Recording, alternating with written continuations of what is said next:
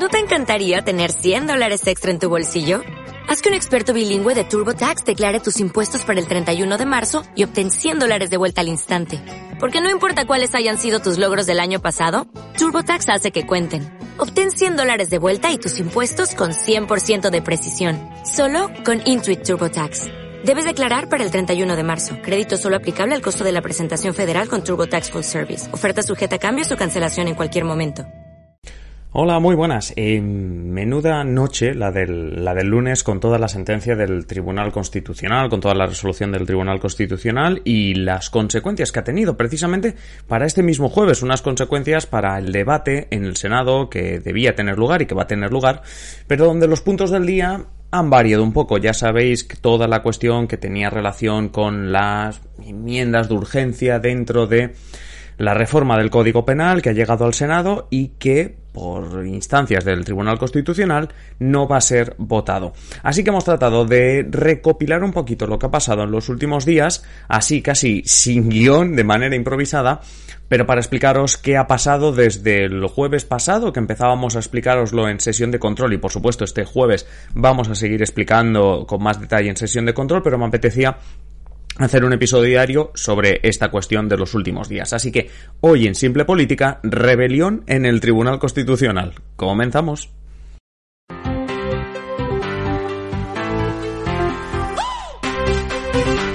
Os habla Adrián Caballero y esto es Simple Política, el podcast que trata de simplificar y traducir todos esos conceptos, estrategias y temas que están presentes cada día en los medios y que nos gustaría entender mejor. Os cuento un poco el motivo del, del episodio de hoy. Obviamente el motivo es todo lo que ha pasado en los últimos días en ese rifirá frente al Congreso, el Tribunal Constitucional, la resolución del pasado lunes por la noche, bueno, ese es el motivo, ¿no?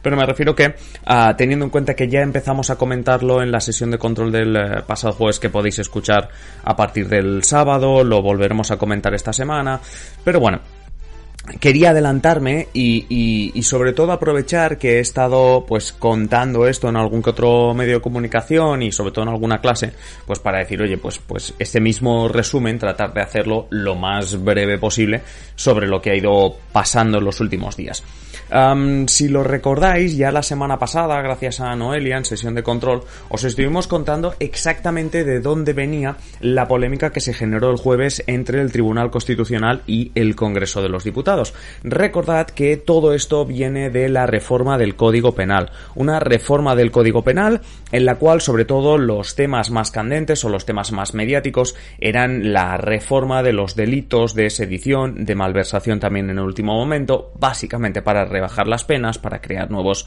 ah, tipos de delitos, etcétera, etcétera. Esto, como la mayoría de leyes, pasa por una comisión, hay un momento de enmiendas, esas enmiendas se debaten y se aceptan o rechazan para llegar al pleno del Congreso y allí acabar de votar eh, entre todos, entre los 350 eh, diputados, pues acabar votando si esa reforma del, en este caso, reforma del Código Penal, tira adelante o no. La cuestión es que hasta aquí todo normal y el jueves pasado debía tener lugar esa votación en el Congreso. La cuestión, como digo, es que a través de unas, de unas enmiendas de urgencia, algunos socios del, del, gobierno acabaron introduciendo también una medida para penar o para penalizar o para que tuviese castigo cualquier eh, bloqueo que haya por la renovación del Tribunal Constitucional. ¿Esto a qué viene? Ya sabéis que lo hemos contado aquí también hace tiempo, desde hace cuatro años el Consejo General del Poder Judicial se encuentra con el mandato caducado, eso hay que renovarlo, para renovarlo se necesita una mayoría bastante amplia en el Congreso y Senado, por tanto, mm, por hacer números simples, PP y PSOE se tienen que poner de acuerdo.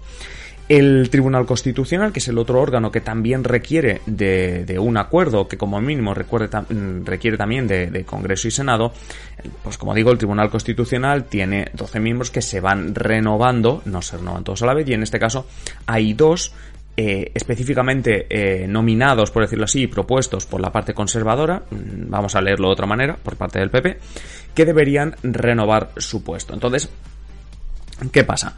Que el Tribunal Constitucional se renueva, como digo, son 12, 4 los renueva el Congreso, 4 el Senado, 2 el Gobierno, 2 el Consejo General del Poder Judicial. El Gobierno, al ver que no llegaría a un acuerdo con el Partido Popular, ya renovó los dos, o propuso para renovar sus dos candidatos.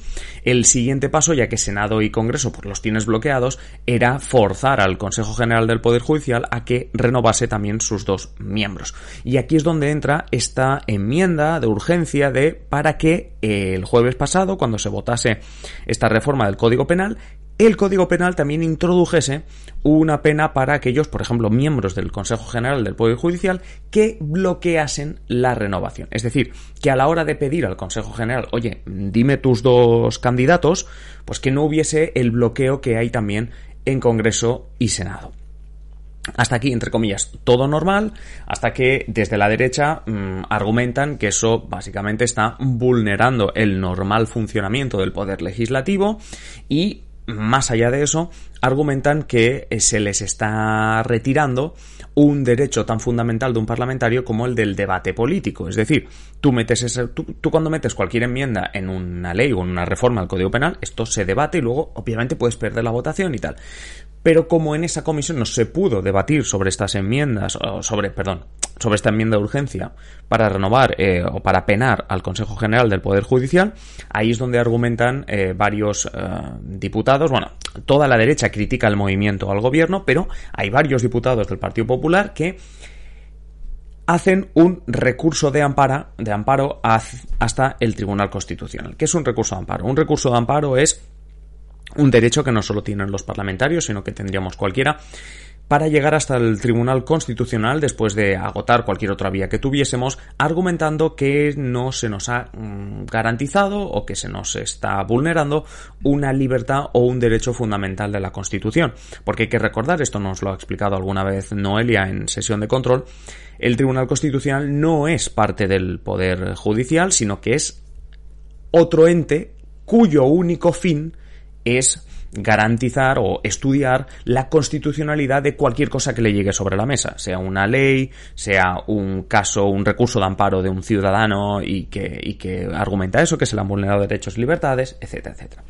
Bueno, pues cogen los, diputados del Partido Popular, presentan el miércoles pasado un recurso de amparo ante el Tribunal Constitucional y lo que piden es que la parte de la pena sobre el Consejo General de Poder Judicial si eh, se bloquea el Tribunal Constitucional, eso no se vote. Es decir, se vote la, malversación, lo de la sedición, todos los cambios, pero esa parte no.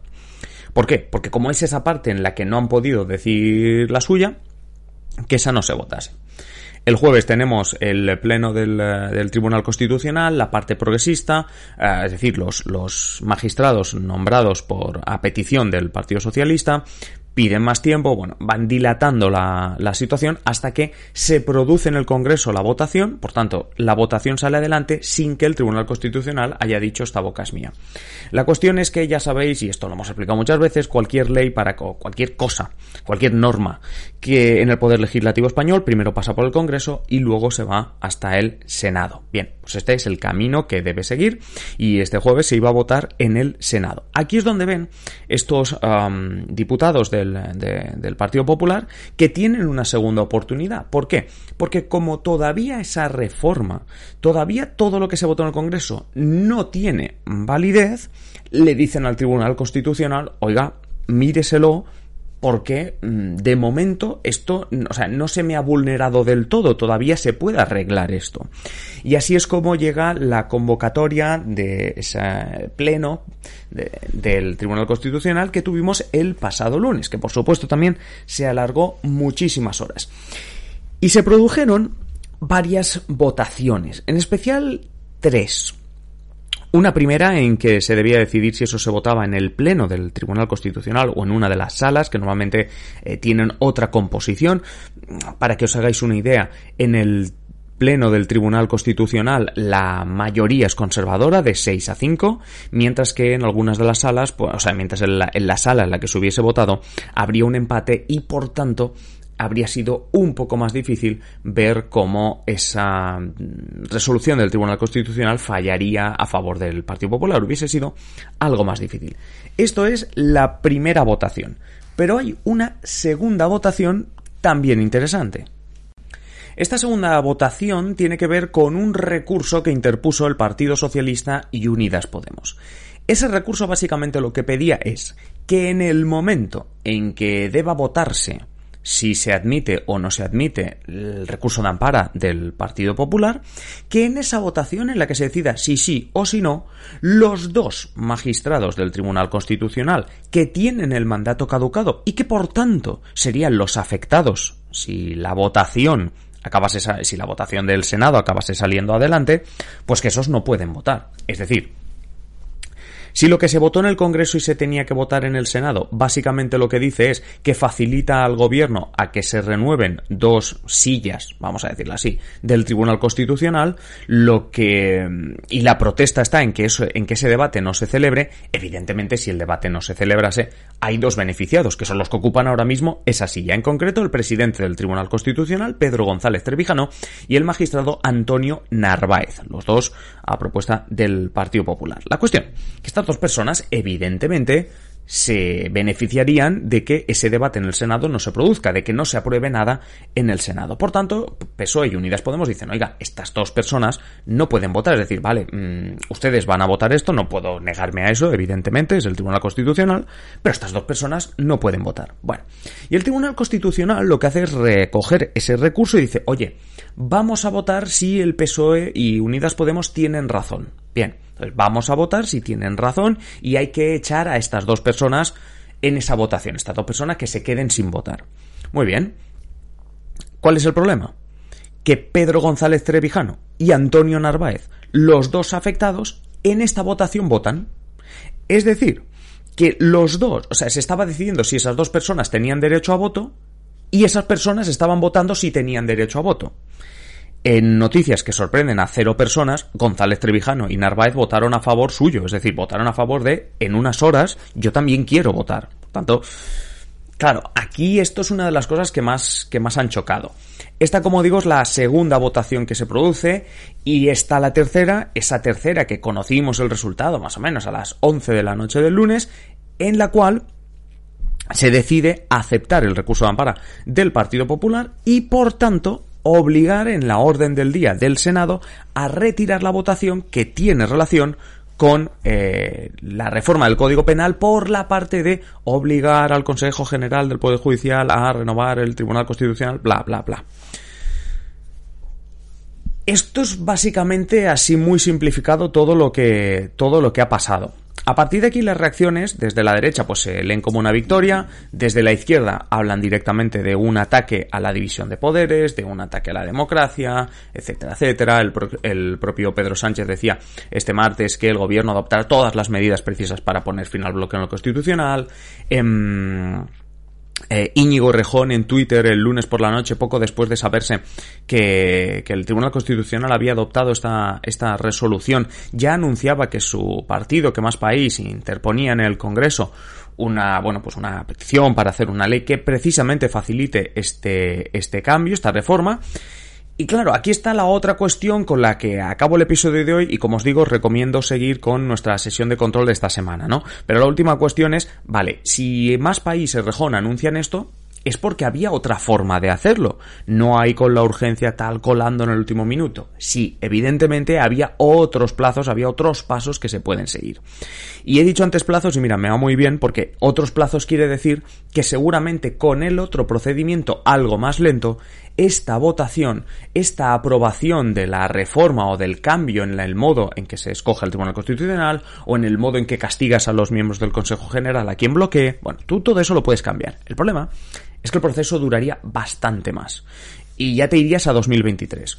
Un 2023 en el cual el gobierno, especialmente el PSOE, pero el gobierno quería entrar limpio. Es decir, ya lo hemos contado alguna vez, ¿no? Quitarse todas las reformas polémicas que más le pueden lastrar de cara al año electoral, primero municipales y legisla y perdón, y autonómicas y luego las generales, ¿no? Cosas que te pueden lastrar, pues malversación, sedición, este tipo de cuestiones y quedar un 2023 para mm, acabar de rematar pues algunos compromisos de la coalición de gobierno más suaves, eh, políticas de izquierdas que te posicionen bien en las elecciones, etcétera, etcétera. La cuestión que en resumen todo esto tiene pinta que acabará rebajándose la tensión, pero eso sí, hasta enero, febrero, el gobierno es posible que no pueda eh, reformar como quería la cuestión del Consejo General del Poder Judicial, que le permitirá, atención, que todo esto es básicamente para renovar a dos miembros más del Tribunal Constitucional, para poner, por decirlo así, al PP entre la espada y la pared diciéndole, oye, mira, todo lo que yo he podido renovar sin tu bloqueo, lo he hecho, ¿no? Bueno, esta es un poco la cuestión que quería resumiros y que sinceramente espero que haya quedado más clara. Con esto me despido ya realmente. Solo queríamos hacer este episodio así casi sin guion para, para explicar un poco lo que ha sido hasta el día de hoy. Ya sabéis que eh, el jueves en directo en Twitch y si no el sábado en formato podcast tenemos un nuevo episodio de sesión de control donde obviamente entre los dos temas hablaremos de todo lo que ha sucedido y daremos un poquito más de información, de análisis y de contexto sobre esta cuestión y sobre otras muchas. Así que ya sabéis twitch.tv barra simple política o como digo os esperáis hasta el sábado y lo tendréis colgado aquí en formato, en formato podcast. Muchísimas gracias por estar al otro lado un día más y ya sabéis que especialmente muchísimas gracias a los mecenas. Este proyecto es imposible sin los mecenas, sin nuestra comunidad Tuvaler, que vamos, por el precio de un café al mes, pues nos mantiene a flote y consigue que hagamos este tipo de contenido para intentar entender mejor la política. Así que si tú también quieres apoyarnos, ya sabes en patreon.com barra simple política. Repito, patreon.com barra simple política. No me queda mucho más por contar, así que nada, me despido ya, un saludo y que pases feliz día. Hasta mañana, adiós.